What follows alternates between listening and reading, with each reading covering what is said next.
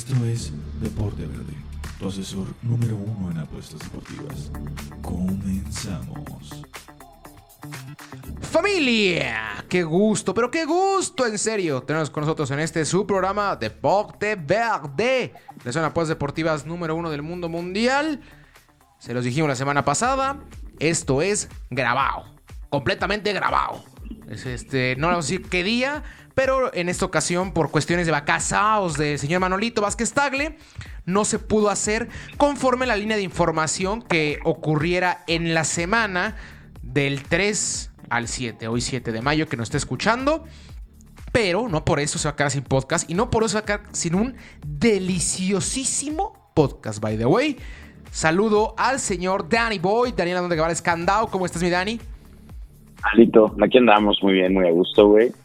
Pues, para platicar un poco de la liguilla, de lo que se viene en la fase final importantísima y que pinta chuletona, ¿no?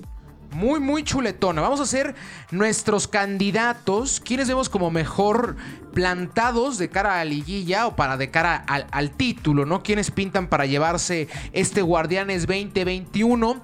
Esto está grabando previo a la repesca, ¿eh? Se los puede mover las cosas. Está grabando previo a la repesca. Puede haber ligeros movi- movi- movimientos, pero es como vemos medianamente que se va que, que se va a levantar la mano ciertos clubes, ¿no? Y también platicar un poquito ahora sí, ahora sí que el tiempo nos los permite.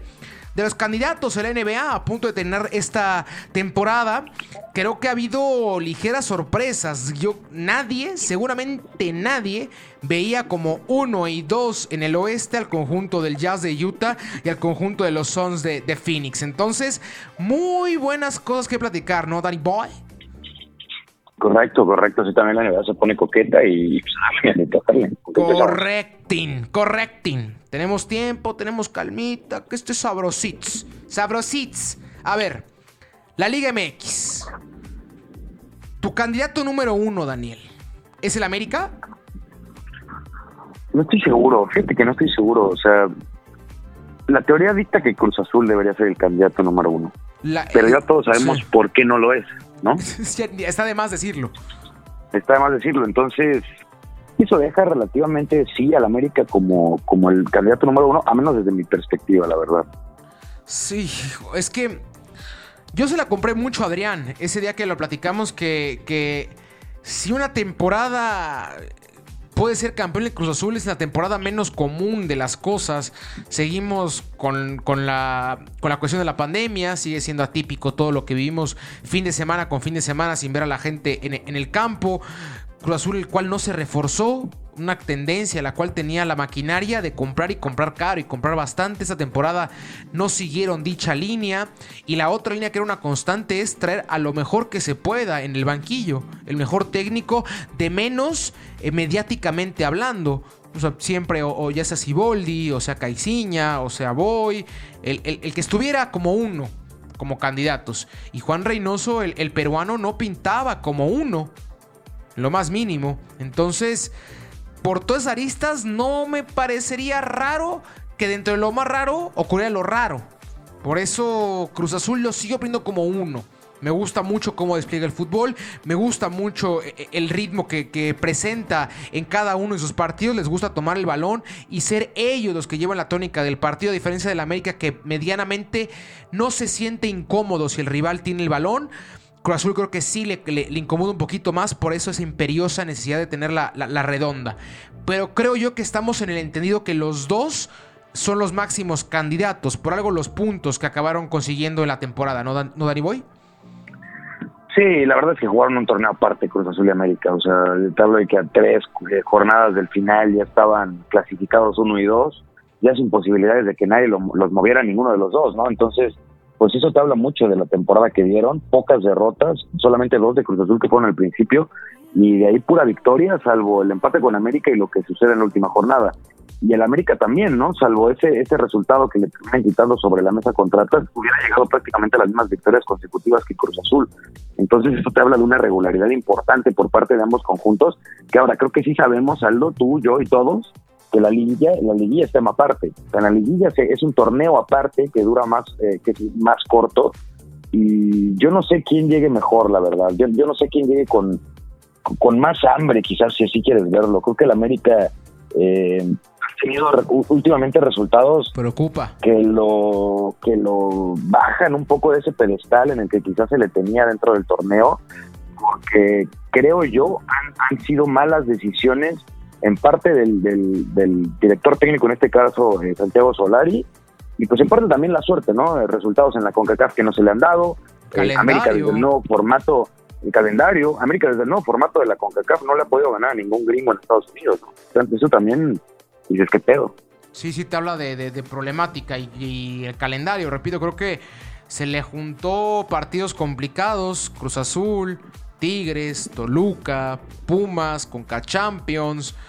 Y aparte al cierre del torneo, ya con un desgaste de 14 jornadas, de 13 jornadas. Entonces, si bien creo yo que es una obligación del futbolista estar on point y siempre fue la principal virtud que yo encontraba en esta América, que físicamente los veía mejor que los demás, pero. ¡Ay! ¡Ay, ay, ay, ay, ay! Hay dudas. Hay dudas. Para mí hay dudas.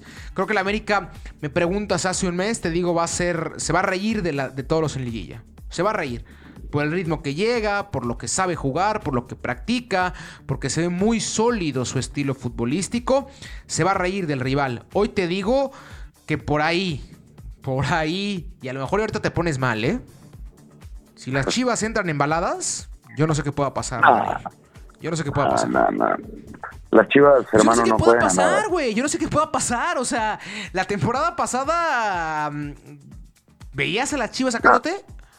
No, pero la temporada pasada era distinto. La América jugaba horroroso. No, no, no defendía bien, no atacaba bien, no aguantaba la bola. O sea, jugaban completamente individualidades y de eso se trataba el equipo. Este América ya juega algo más o menos y comparado con unas chivas que, perdón, pero, pero son penosas, hermano. O sea, dan un juego cada. dan, dan, un juego. No, dan un juego bueno cada 10 jornadas las chivas. O sea, ahora no por eso van a perder todos sus juegos. Al final del día tienen una plantilla de arriba de los 60 millones de dólares. Pero, hermano, lo que juega Chivas es tristísimo. Yo creo, y, digo, la temporada regular se vio, el América fue el 23, porque además estos, estos eh, muy vivos, vaya, los directivos, tuvieron a bien meter gente por primera vez en, desde la pandemia al, al OmniLife, justo el día, bueno, al Akron, perdón, justo el día que, va a visitar el América, pues como dicen ahí, como dicen por ahí, en tu casa y con, tu, gente. te fueron a meter tres goles en un partido que la verdad si el América se pone las pilas les mete cinco. Entonces ahora yo creo que yo creo que Solari está ha entendido lo que son los clásicos, no ha perdido. Ganó a Chivas, empató a Cruz Azul viene el último clásico que es eh, Pumas. Yo no veo, la verdad, yo no veo a Chivas de ninguna forma eliminando al América en liguilla, recordando la, eh, en toda la historia que hay detrás. Se han enfrentado, en, eh, me parece que en siete liguillas, o, creo que son ocho liguillas los que se han enfrentado. América ha ganado ocho, digo cinco, y, Chivas tres. Entonces creo que es muy clara la tendencia, ¿no? A Chivas le cuesta muchísimo eh, eliminar al América en cualquier fase de, de, pues, valga la redundancia, de eliminación directa, y al América se le acomoda, la verdad es que se le acomoda, y una de esas incluso fue una final. Entonces creo que lo que pasó el torneo pasado fue un, fue un tropiezo del América y sí una virtud de, Chivas, pero de esas que no suceden seguido. no suceden seguido, creo que futbolísticamente están completamente en otra, en otro mundo ambos equipos. No me preocuparía tanto por Chivas, hermano. A mí me preocuparía más el León, me preocuparía más por ahí que el Tigre se meta embalado, eso sí me preocupa. Porque son Tigres? ¿Te preocupa el Toluca? Dígalo. ¿Qué, es, un, Toluca? Dígalo. Dígalo, señor. porque la semana pasada, porque la semana pasada no, no, no pude, no tuve la capacidad de burlar en el programa como tenía. No estuviste. Pero en este de dos semanas después te lo digo. Ja, ja y recontra ja. Toma ahí, doctor. no. Se le dijo desde la jornada uno. que resultado que a nadie agrada, ¿no? En el americanismo. Ah, pues Creo que ambos somos conscientes, Aldo, de que Solari no, no hizo mucho por evitar ese resultado. También seamos honestos, sin demeritar, por supuesto, la labor del Toluca, que salió a jugar y a ganar, ¿no? Es lo que también debió hacer América. No fue así, y termina ganando el que lo merecía, sin, lugar a dudas. Por supuesto que debe preocupar el Toluca, y no solo en América, ¿eh? A Cruz Azul y a Monterrey y a Puebla, que son los que hasta este momento están ahí arriba, como los cuatro, bueno, Cruz Azul y, América ya aseguraron su pase directo. Monterrey y Puebla todavía no pueden ganar, ¿no? Pero probablemente estén ahí. Yo creo que sí, definitivamente, si me preguntas una lista de los tres que más incomodan, son León, eh, Toluca y Tigres, definitivo. Incluso más que Chivas, ¿eh? por encima de los Chivas estos tres. Sí, yo veo a Guadalajara como el, junto con Toluca, y bueno, es que Toluca es, raro, porque Toluca es raro, pero, es, pero, en liguilla, hermano, tú lo sabes. Es que exactamente. Es un monstruo de liguillas el Toluca. Es que justamente eso es. Más allá de que me quiera quitar la playera, Toluca tuvo un terrible, terrible mes de abril y muy mal cierre de marzo. Pero encontrar una victoria contra el América de la manera en la cual lo encontró y en la jornada en la cual lo encontró, creo que ayuda muchísimo a como viene a Cotas a falta de ver lo que pasa en esta última jornada. Eh, habrá que ver quién se enfrenta en repesca, si le toca algún flancillo por ahí, llámese Mazatlán, llámese Querétaro. Yo hoy en día llamo ligero flancito a Tigres. Pues se puede embalar se puede embalar y las cosas pintan complicado. León, si tú me preguntas, León va a entrar muy cómodo, te digo sí, hace cuatro días, Dani, cinco días. Digo sí, León comodísimo, más va a ser posiblemente candidato al título. Hoy, con lo que está pasando en el vestidor de León, ya no sé hasta dónde creer en la fiera. Fue un levantamiento muy importante el madrazo de Nachito, ¿no? Sí, es lo que te refieres. Sí, sí, sí, el madrazo de Nachito Ambriz, el cual anuncia que abandona el conjunto de la Fiera al término de la temporada. Después de caer, yo te platicaba, lo que me cuentan mis gurús es que, si bien estaban en, línea de, acuerdo para renovar el contrato. Ambriz ya no quería estar en León, pero aún más o menos estaba escuchando. Pasa la tragedia en Mazatlán, en la cual acaban perdiendo cuatro goles por tres en, en contra del conjunto de Morado. Y le marca Jesús Martínez Jr. a Nacho Ambriz para reclamarle, a reclamarle sobre el partido. A lo que el buen Ambriz dijo: ¿Sabes qué? Campeón, a mí no me reclamas ni tantito. Te acabo de ser campeón en la temporada pasada. Así que, shut up, please. Shut up, por favor.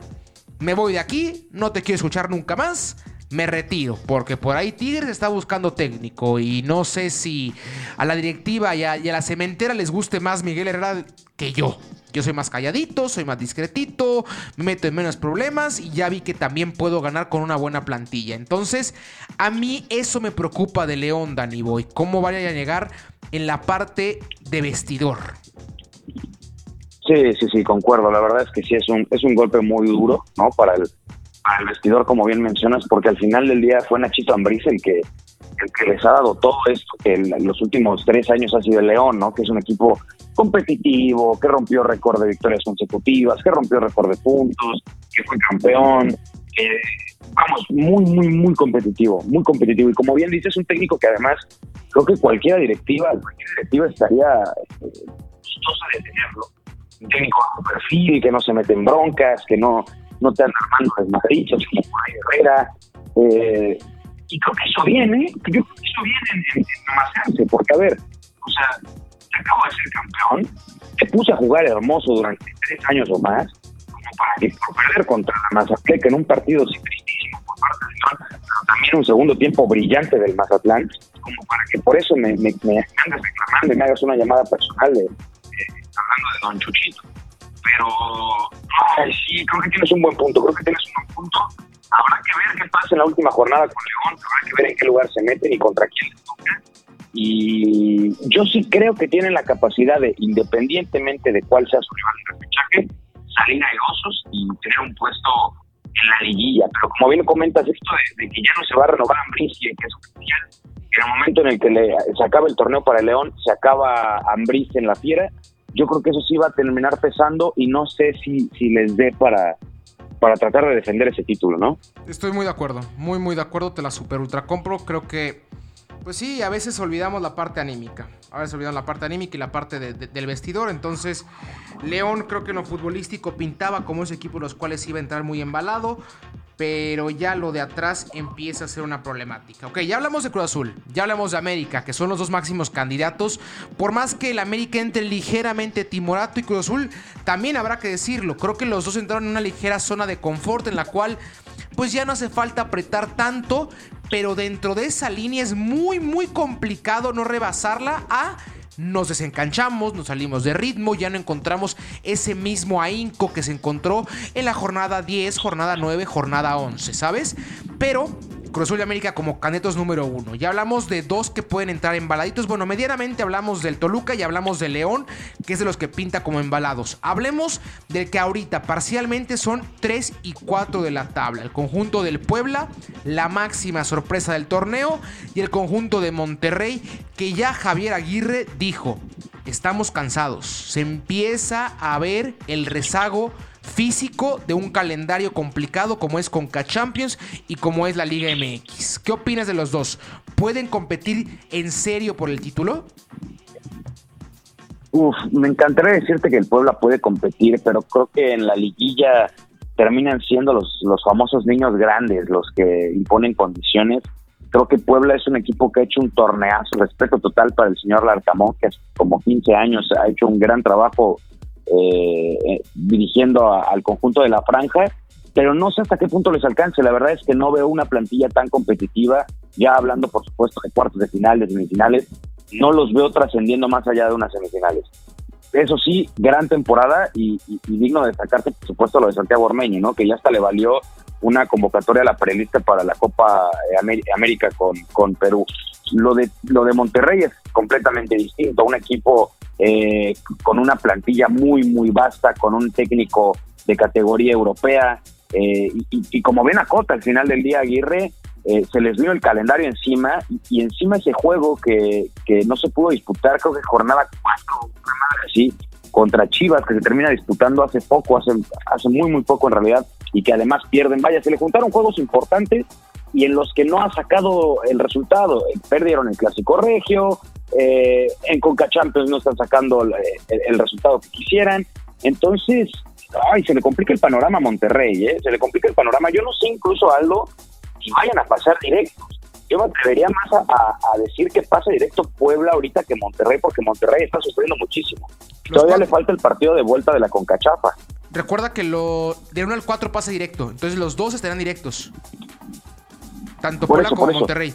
O sea, tú ves a Puebla como directo, a Monterrey no lo verías, por ahí verías compitiendo a Santos o a León por ese Tomando en cuenta que, ajá, exacto, okay. falta una jornada, ajá. no sé si por ahí Santos o León le puedan quitar ese lugar, pero en el, va a estar en liguilla, creo yo, Monterrey, ah, no sé si directo, no sé si a través de repechaje, pero va a estar en, en, liguilla y ya ahí es un equipo del que todos se tienen que preocupar, ¿no? Un, un Funes Mori que, que raro, pero se le ha negado ese concepto histórico, el 122 que lo pondría como el como el máximo anotador histórico del conjunto de Rayados, pero está ahí.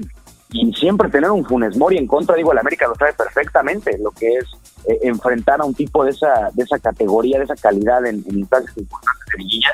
Y, hermano, yo creo que Monterrey, si se ponen las pilas, si sus jugadores se ponen a hacer lo que saben, están para ser campeones, definitivo, porque la plantilla la tienen, la la tienen, y director técnico, bueno, ni se diga, ¿no? Probablemente, no sé si el mejor ahorita, pero sí de los tres mejores técnicos que hay en el fútbol Ahora sí va a parecer que esto ya es guion, pero compro todo lo que dijo Dani Boy. Creo que el equipo de Puebla es una sorpresa, va, va a pesar va a pesar sin dudas que es una plantilla la cual no está acostumbrada a, jugar estas instancias con Corral, con Reyes, con Amauri Escoto, con Ormeño, con Per, que era un desastre en el Toluca, un desastre este tipo, maldito ratero en el Toluca y ahorita se pone a jugar en Puebla, quién sabe por qué fregados.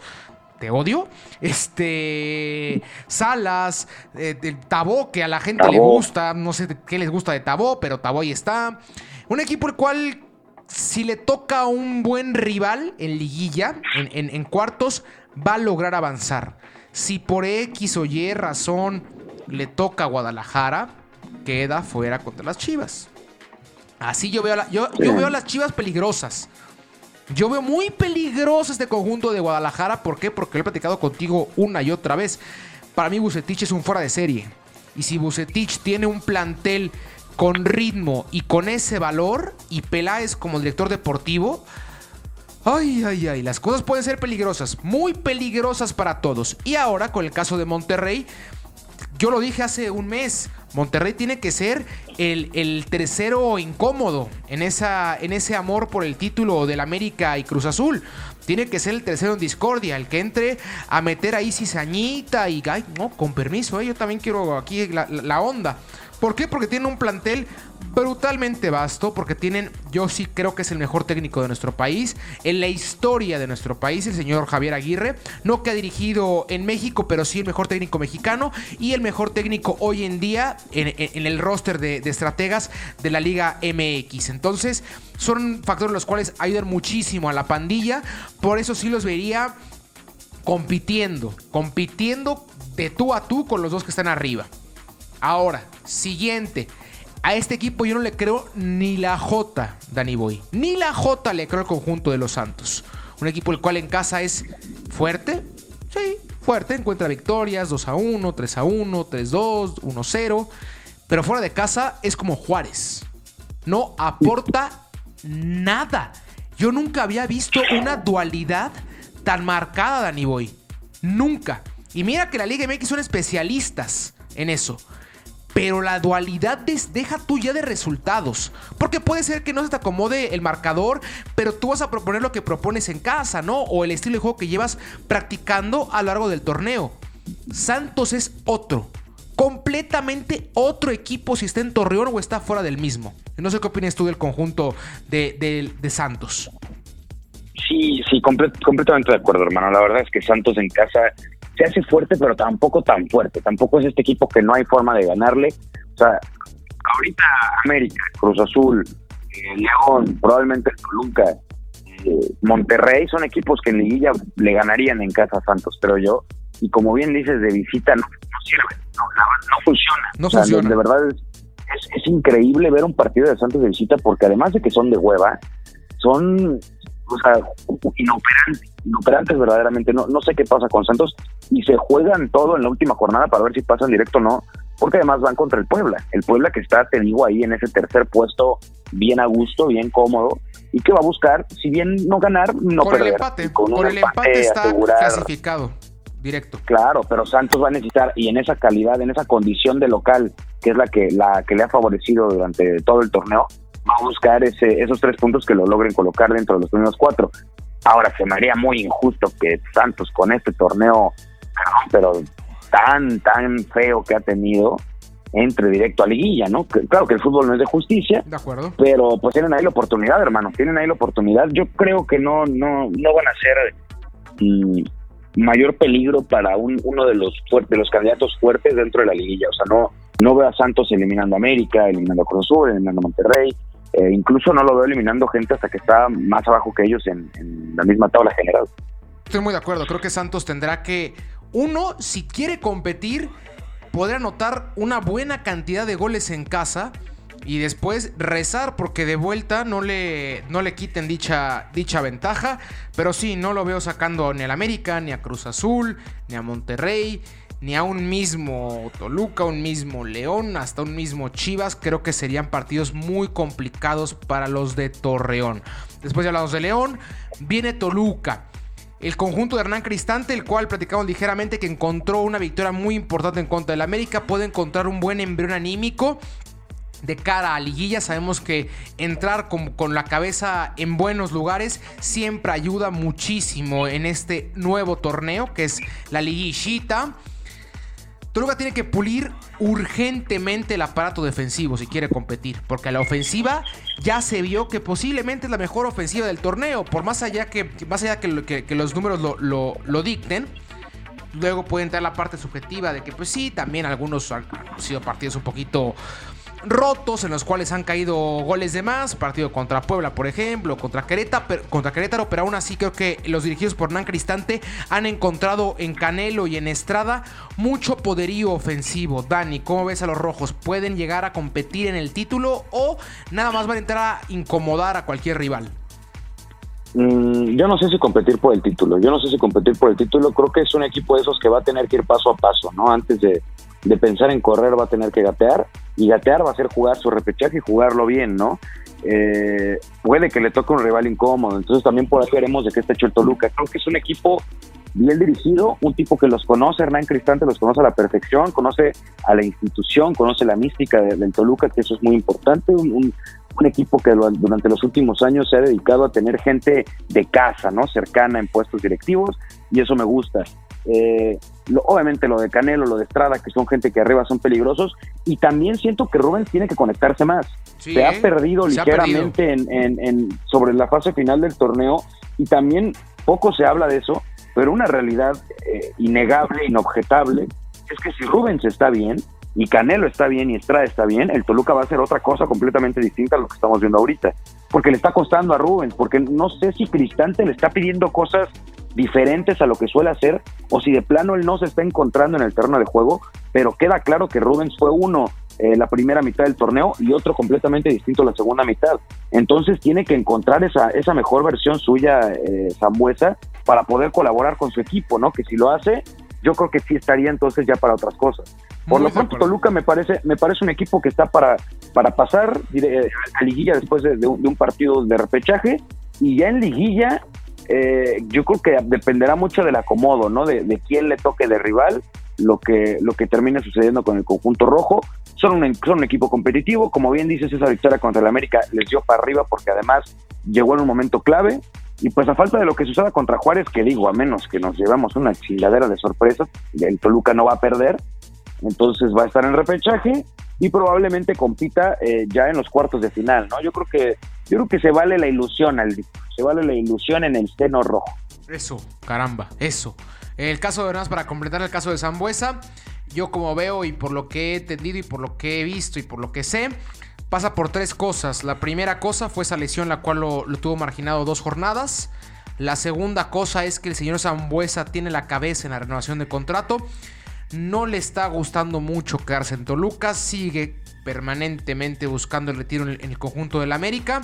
Entonces eso ligeramente está, pues sí, rasgando la relación de la directiva con el jugador. Y tres, Hernán Cristante se dio cuenta que había una Rubens dependencia. Los primeros 10 jornadas era Zambuesa y 10 más. Ahorita creo que el Toluca ha encontrado en Estrada y en Canelo, en Baeza y en, y en, Gallito Vázquez, ha encontrado, creo, los hombres importantes, más allá que Zambuesa. Entonces, creo yo que por lo que pasa el argentino, pero sí, si está Zambuesa en ritmo, el Toluca puede llegar a incomodar a cualquiera que tú me digas. Ahora, te voy a decir, para no tampoco ya, irnos al NBA y no enrollarnos mucho en esto de la, de la MX, te voy a decir del 8 al, al 15. Del 8 al 15. Los, los quienes pueden entrar a la liguilla, quienes pueden competir. Y me dices a quién rescatas, quién crees que sí puede llegar a ser algo interesante. Atlas, Guadalajara, Tigres, Querétaro, Mazatlán, Pachuca, Tijuana y el que tiene todas las veladoras prendidas del mundo, el conjunto de los Pumas. pues mira, de ese 8 al 15 que yo destaque que puedan en algún punto y por plantilla, solamente por plantilla, competir, Chivas y Tigres, nada más. Yo no veo ni a Querétaro, ni a Atlas, ni a Mazatlán, ni a Pachuca, ni a Cholos. Los Pumas no van a estar, entonces ni siquiera voy a hablar de ellos. Bien pero no a los otros compitiendo de ninguna manera en una instancia de, eliminación. Eh, e, insisto, y Guadalajara y Tigres, no porque diga, ah, qué fútbol que despliega Tigres y qué manera de, descolgar del Guadalajara.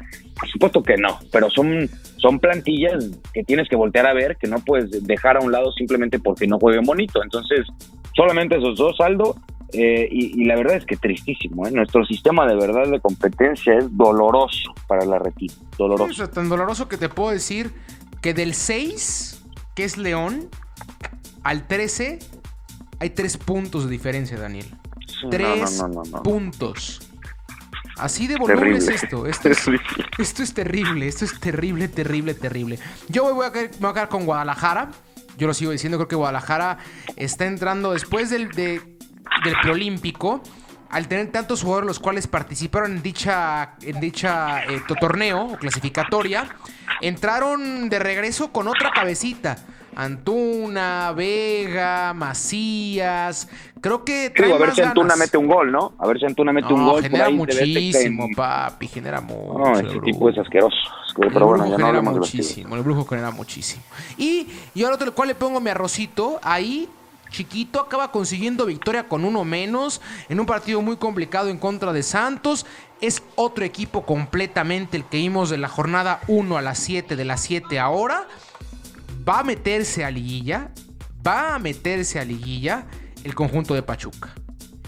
Aguaditos con Pachuca. Aguaditos. El rancho, Mira, mi rancho. yo suelto esa Mi sorpresita. rancho, hermano, el rancho creo que estuvo seis o siete jornadas de último, último general. lugar. Último lugar. Y han encontrado quién sabe de dónde solidez. No te hablo de un fútbol brillante, de un fútbol agradable, no. Solidez. Y un equipo sólido siempre se le complica a cualquier rival. Entonces, ahí yo poner la fichita. Con eso llegamos al fin de nuestro análisis de candidatos para la liguilla de este Guardianes 2021. Más adelante en la programación de Porte Verde, tanto en videos como en el podcast, continuaremos platicando de cómo se van acomodando los brackets y cómo vemos ahora sí al candidato, al candidato, como en su momento Peña Nieto, en su momento AMLO, el candidato que se va a llevar eh, el, el premio mayor. Entonces esté al pendiente. Para concluir, mi Danny Boy, tenemos tiempecito un poquito aún. ¿Nos vamos al básquet o qué onda? Vámonos, vamos al deporte ráfaga. Al deporte ráfaga, diría Pato del Valle. Ráfaga. Esto, esto, a ver, sorpresota, sorpresota. Jazz de Utah y los Suns de, Phoenix son los máximos candidatos en el oeste. ¿Sí o no? Yo tengo una duda nada más, obviamente, y es Lakers sanos. Yo creo que le puede ganar que tú me digas, pero Utah con Gobert, con, con obviamente con Donovan Con Mitchell, Donovan. con Clarkson, con Conley, han encontrado un gran, gran, gran, gran equipo. Y los Suns con el señor Devin Booker que está teniendo un temporadón y Chris Paul que está en el treceavo o catorceavo o quinceavo o ya no sé cuántos aires lleva este señor que creo yo que podría estar hasta en la terna para MVP. Ayton, Bridges, es un gran equipo, un gran equipo los Suns. Pero a ver, Dani, si está sano los Lakers, van a poder competirle a LeBron, a Davis, a Drummond, a Shooter. Esa es, esa es una gran, gran pregunta. Yo creo que no. Yo creo que unos Lakers sanos son unos Lakers que compiten por tal cual, con todas las palabras, por el, por el título de la NBA. Eh, pero tampoco se puede dejar a un lado lo que ha hecho Utah, ¿no? Una gran, gran, gran temporada. Fue el primer equipo de toda la, liga en, en clasificarse a playoffs, ¿no? Entonces eso también dice mucho de, de la situación actual. Yo creo que, yo creo que me gusta, ¿eh? ¿Cuánto teníamos sin ver una Western Conference con, con equipos como Utah, como Phoenix compitiendo por Sí, encima e- de. Clippers, de Lakers, de Portland, de Golden State, obviamente. No, de los O sea, Rockets. de los Rockets que ahorita están en el último penoso lugar. Se fue la barba y se acabó todo ahí en Houston. No, el, presidente dueño de los Rockets apoyó a Trump y se fue todo al demonio allá. Obviamente, ¿qué jugador de básquetbol va a querer jugar bien en un equipo en el cual tu dueño apoya a Trump? Entonces se vino abajo. Pero sí, de, de acuerdo completamente. Estamos viendo otros equipos con otros poderíos.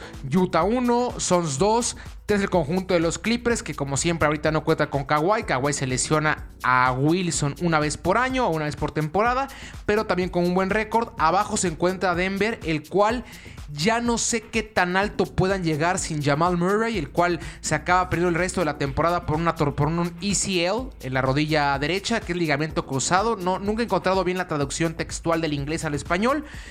Jokic sigue siendo para mí el mejor jugador de la temporada. Como Yo creo, es... que, yo creo que Jokic debe ser el MVP de la temporada, sin Que duda. sí, hermano, pero lo decimos nosotros como mexicanos. Esa, esa conversación en Estados Unidos no puede existir. Si, si podemos no dárselo a alguien este, no americano, no se lo demos, gente. No se lo demos. Hoy en día yo creo que hay mucho más personas las cuales ponen a Joel Embiid como MVP que Jokic. Y Embiid se perdió este pedazo de la temporada. Yo, yo creo que, sí, digo, o sea, si tú a mí me preguntas, yo creo que lo de Embiid, lo de Jokic, y probablemente con esto que está haciendo sobre, sobre el final de la temporada, Curry. Curry deberían ser los tres, los tres, eh, pues la, la terna, ¿no? De la cual debe salir el MVP. Para mí yo. sí Chris Paul tendría que estar, ¿eh? Para mí sí Chris Paul tendría que estar. Lo que está haciendo con los 11 es impresionante. Denver, después Lakers, después Dallas, ese equipo de Dallas el cual arrancó como el Pachuca, horripilante, terrible arranque, obviamente sin crispas, creo que Doncic estaba, un, compañero no podía con Finney Smith, llegó, se fue Seth Curry, acaba llegando Hardway, este... Uy, no encontraba un, compañero, ahorita lo he encontrado con Porcingas y Doncic que sigue siendo, junto con Jokic, por bastante el mejor europeo en la liga. Sí, sin duda, sin duda. Lo de Jokic es, monstruoso. Eh, cada uno en su en su respectiva posición, Jokic y, y Doncic hacen, de verdad hacen bonito eh, ver la NBA. Son jugadores con un estilo eh, súper europeo, súper físico, pero, pero chingón. De eso que, que, que, jala fans, mi hermano. Sí, estoy de acuerdísimo. Muy, muy de acuerdo. Y aparte, Doncic, como siempre, se tiene aquí un cariño más grande porque es merengue salido del Real Madrid. Como siempre, hasta la maldita NBA tiene que estar la Casa Blanca, Daniel. Hasta ahí. Caramba. Qué, ¿Qué me dices de la Eastern Conference? ¿Qué me dices de la Eastern Conference? El, oeste, así, dos segunditos. Portland en 7, 8 Memphis, 9 San Antonio y 10 Golden State. Ellos van a competir por dos puestos en, en playoffs. De aquí, como siempre, Stephen Curry es un rival a vencer. De donde lo vean. Si estuviera Thompson, que a lo mejor estaré mucho más, o no, no a lo mejor, seguramente estarán más arriba el conjunto de, Golden State, pero no creo que este año logren competir de tú a tú a Utah, a Phoenix o a los Lakers solamente con Curry. Portland, me gusta Portland con Lillard, con McCollum, me gusta mucho lo que tiene en sus tres hombres altos. Tanto es Robert Covington, como es Nurkic, como es este... Ay, se me acaba de ir el nombre. Ay, Dios mío. Dios mío, Nurkic, Canter, Yernes Canter, el otro centro. Los tres tipos son altísimos, fuertísimos y con mucho poderío para hacer tanto power offense como power forward como centro. Entonces, creo yo que Portland tiene las de ganar en comparativa con Memphis, San Antonio y Golden State en, esos, en esa lista de cuatro que van a competir por los playoffs, pero Utah, Phoenix y los Lakers para mí son los candidatazos. Ahora sí, Dani Boy, vámonos al otro lado, al este, que por fin se puso rico el este. Madre mía, Dani, por fin. Sí, sí, sí, la verdad es que sí se puso coqueto, y eh, se puso competitivo, ¿no? Brooklyn 1, conjunto de Kylie Irving, Kevin Durant, James Harden, el cual yo lo dije hace dos meses y lo voy a decir aún ahorita. No les creo. No les creo. Sigue siendo para mí un equipo de, estrellitas, de divas. Y no se ve. No se ve un equipo de dinastía.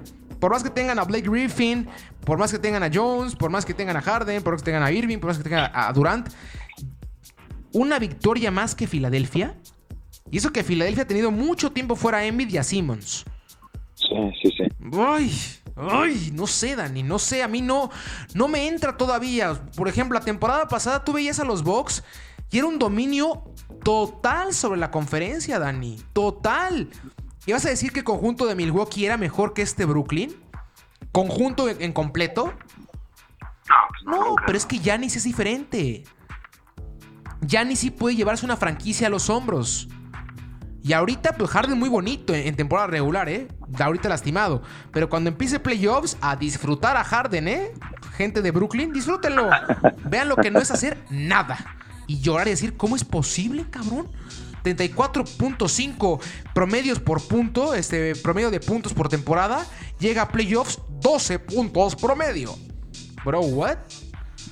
Habrá que tener sus precauciones con el conjunto de, de Brooklyn. Por eso yo pongo a Filadelfia como el 1. Doug Rivers sigue siendo hoy en día, junto con Popovich y junto con Nurkic, el, head coach de, Toronto, con todo el que está pasando mal. Creo yo que sigue, Nurse, perdón, Nick Nurse, siguen siendo los mejores coaches de, la liga. Doug Rivers para mí el mejor. Por eso Filadelfia lo pongo como uno. Con un Embiid en un gran, en un gran nivel. Simmons en un gran nivel. Eh, eh, el mismo Curry en un gran nivel. Harris anda bien también. Harry, Tobias Harris en un gran nivel gran nivel de Tobias Harris, Maxey atrás como, como posible sexto hombre. Me gusta el conjunto de Filadelfia. Te pregunto a ti, que sé que aquí hay dos, tu equipo y otro que le agarraste mucho cariño esa temporada. Milwaukee puede competir y el otro equipo que le agarraste cariño por un hombre en especial, el señor Julius Randall, con el equipo de los Knicks. ¿Los Knicks pueden competir? pues creo que ha sido sorpresión para bien, ¿no? Lo de los Knicks. Creo que han Tremendo. encontrando encontrando hombres como justo el que menciona Julius Randall, Barnett. con una temporada impresionante. Eh, ¿Perdón? Barnett también una gran temporada. Este. Sí, sí, sí, sí, sí. Eh, Bullock, por ahí, por ahí tienen, tienen nombres interesantes, ¿no? Creo que sí, sí me decanto más. Y si me preguntas quién va a competir, creo que competiría ligeramente eh, mejor o, o más, como lo quieras decir, el, conjunto de Milwaukee, por el simple hecho de tener a Yanis Antetokounmpo, ¿no? Que, que pues es un fuera de serie. Estuvo lesionado también un buen rato Yanis. Eh, no tiene tanto tiempo que regresó, pero es un tipo muy competitivo Yanis Antetokounmpo y, y Muy. tiene esa Muy. espinita clavada hasta el fondo de su corazón de que eh, pues nomás no han podido alcanzar una, una final, unas finales de NBA y se han quedado, ¿no? En, en semifinal, en final de conferencia, por X o Y, que si es Toronto, que si es no sé, ahorita Toronto anda saliendo madre casi casi hasta abajo de la tabla, entonces Sí, casi, casi fuera. Ah, pero, pero, como bien dices, antes era una conferencia en la que competían dos o Dos, tres. Boston y Milwaukee. Y Boston cuando llegó ahorita, bueno, hubo un lapso en el cual no compitieron después de que se fuera Doc Rivers y que estuviera la generación dorada con Garnett, con Pierce y con, con Allen. Después hubo un momento muy horripilante. Después llega Jason Tatum y reinicia o se revive esa ilusión del conjunto de Boston. Correcto. Y, y ahorita es completamente otra historia, ¿no? Hay otros tres equipos y por ahí estamos dejando Atlanta, ¿no? Que Atlanta también ha dado una muy buena temporada. Sí, con Trey Young y con Capela como principales hombres, creo que lo han hecho bastante, bastante bien. No sé cuánto les alcance. También Kevin Hunter, gran temporada por parte de este Power Forward. Pero, uy, uy, tengo mis dudas con Atlanta aún. Me gusta más, me gusta más Miami, Dani, por ejemplo, que está en el séptimo. Me gusta mucho más Miami. Con Bama Dabayo, no arrancaron con Butler, de, ahí eh, el- el récord tan raro tan malo, por decirlo así. Creo que merecían estar un poquito arriba, pero Duncan Robinson, Hero, Adabayo, como digo, Butler, es un gran, gran, gran, gran equipo. Y abajo el que está bajito, ya nada más que regrese Ball y que tengan ganas de jugar otra vez PJ Washington y Rosier, por ahí los Hornets no es cualquier equipo, ¿eh, Dani? Sí, no, no, los Hornets, la verdad también de buena temporada. Y yo creo que la suerte no les ha sonreído, ¿no? Esa lesión de, de Ball termina, pues la verdad es que partiendo madres. Sí. Esperemos que regrese, ¿no? Se, se- se decía que quizás se perdía toda la temporada y apenas hace no mucho se anunció que puede que regrese, ¿no? Entonces eso sería, uf, brutal para las aspiraciones de Charlotte. Sí, ya está entrenando, ya está entrenando. Vamos a darle la, la tabla. Uno, Brooklyn, adentro. Dos, Filadelfia, adentro. Milwaukee, tres, no adentro, pero va a estar adentro. Téngalo por seguro. 38 victorias, ya tres arriba de Nueva York. Entonces empieza a marcarse un poquito más la diferencia. Cinco arriba de Boston. Entonces creo que Milwaukee va a estar adentro. Nueva York en cuarto, los Knicks. Quinto, Atlanta. Seis, Boston. Esos son los que están ahorita de manera directa. Ahora con el nuevo formato que recordamos que se instaurara eh, en la temporada pasada, que es como una especie de repesca, el 7, 8, 9 y 10 compitiendo para conseguir dos puestos, 7 el conjunto de Miami, 8 el conjunto de Charlotte, 9 eh, Indiana Pacers que... Ay, a mí no me gusta. Eh, Pacers creo que dependen en demasía de cómo salga Sabonis. Entonces, por eso no me decanto tanto por el conjunto de Indiana. Y luego Washington, que junto con los Knicks, el mes de abril creo que fueron los mejores equipos de la NBA. Un Russell Wilson y un Bradley Bill enrachadísimos. Enrachadísimos. Ayer dieron un partidazo, antier dieron un partidazo contra el conjunto de los Lakers. Tremendo agarrón. Hachimura, que está también en un gran momento. Es buen equipo el de Washington. No creo que les, alquita, que les alcance a competir, pero chance y sí están en, en playoffs, ¿eh? Chance sí están. Pero aquí yo pongo mi candidato como Filadelfia. Y del otro lado pongo mi candidato como los Lakers. Esa es para mí la final hoy en día, Dani. No sé si tengas otra. Yo nada más comentar que qué manera de marcar tendencias por parte de la Liga MX. Nada más implementamos el repechaje y todas las ligas del universo, todos los deportes dicen, vamos a ¿Qué por es ese eso repechaje. del repechaje? No me digas. Lo quiero Esta joya. ya. Dámelo ya. Quiero ya tres liguillas por temporada. Este, Torneos cortos de tres meses con repes y con liguilla. La tendencia de ahora. de tres veces. Este, fíjate que yo comparto contigo, comparto contigo, yo tampoco le creo a Brooklyn, no los descarto, ojo, no los Sí, descarto porque siguen siendo un pinche trabuco, ¿no? Claro. O sea, eso, eso no hay, no hay ni lugar a dudas. Pero como equipo, como funcionamiento y con el para el que puede ser el MVP de la liga, que es Joel Embiid, lo de Filadelfia ha sido brutal. Eso hablando de la Eastern Conference, ¿no? Pero si hablamos de la Western, yo creo que Uy, hermano, esa está complicada, ¿eh? esa está complicada. Si hablamos de unos Lakers sanos, Sí, claro, Lakers, yo dije sin lugar Lakers a dudas. Si Lakers Sí. sanos, sin lugar a dudas. Pero si no se llega a dar, si por X o Y razón LeBron no termina estando, Anthony Davis se vuelve a putear o cualquier cosa por ahí sucede, yo creo, yo me voy con me voy con Denver. Yo me pongo hipster. Me voy con los. Nuggets, aún sin Murray. Aún sin Murray. Aún sin Murray. Creo que ha hecho una gran temporada. Y si me permites, voy a hacer una doble selección en esta conferencia. Creo que me lo permite la calidad de, Por favor. entonces, este, me iría con Denver y, con los Clippers. Me gusta lo de los Clippers. La temporada pasada eh, pintaban para, para mucho más. Terminan, la verdad es que dando un poquito de pena. ¿no? Creo que los terminan eliminando a los Lakers, ¿no? Si no me equivoco. Así es. Este, pero esta temporada me gusta. Me gusta para ellos. Creo que, creo que se les puede dar. Al final del día no están los, los mismos rivales que durante tanto tiempo son los, han sido los grandes incómodos para ellos. Y insisto, todo esto en un hipotético caso de que los Lakers no estén sanos. Exacto. Entonces ahí están, ahí están mis dos favoritos de, de la Western, son Denver y, Le- y Clippers, y de la Eastern Conference, eh, el conjunto de Filadelfia. El conjunto de Filadelfia. Perfecto. Yo te te reitero, si Lakers está sano, voy con Lakers y con Filadelfia. Si no está. Si no es, dejemos si está sano Lakers. Dejemos de utilizar ese nombre de Lakers. Si está sano LeBron James.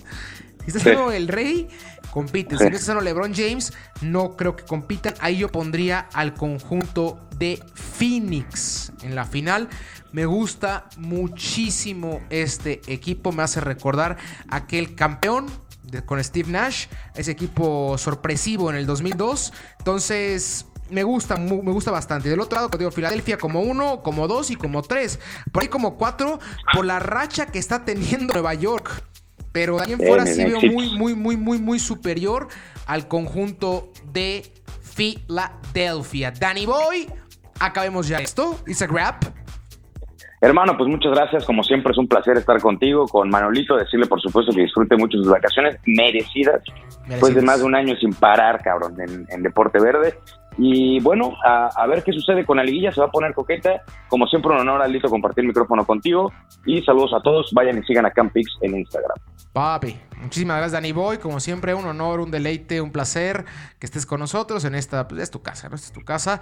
Eh, Manolito Vázquez Tagle, gracias papito, como bien acotaba Danny Boy, que disfrutes, que descanses, que estés tranquilo después de una labor exhaustiva en esto llamado Deporte Verde, como bien acotaba también Danny Boy. Vaya a seguir la cuenta de Campix en Instagram, asesoría de apuestas deportivas 24/7, grupos, acabamos de abrir grupos, entonces está a perfecto tiempo, perfectito tiempo de acrecentar ese dinerito que cae al mes o a la semana. Yo fui Aldo Ramos, que tenga un excelente week, le mando un abrazo y que haya suerte.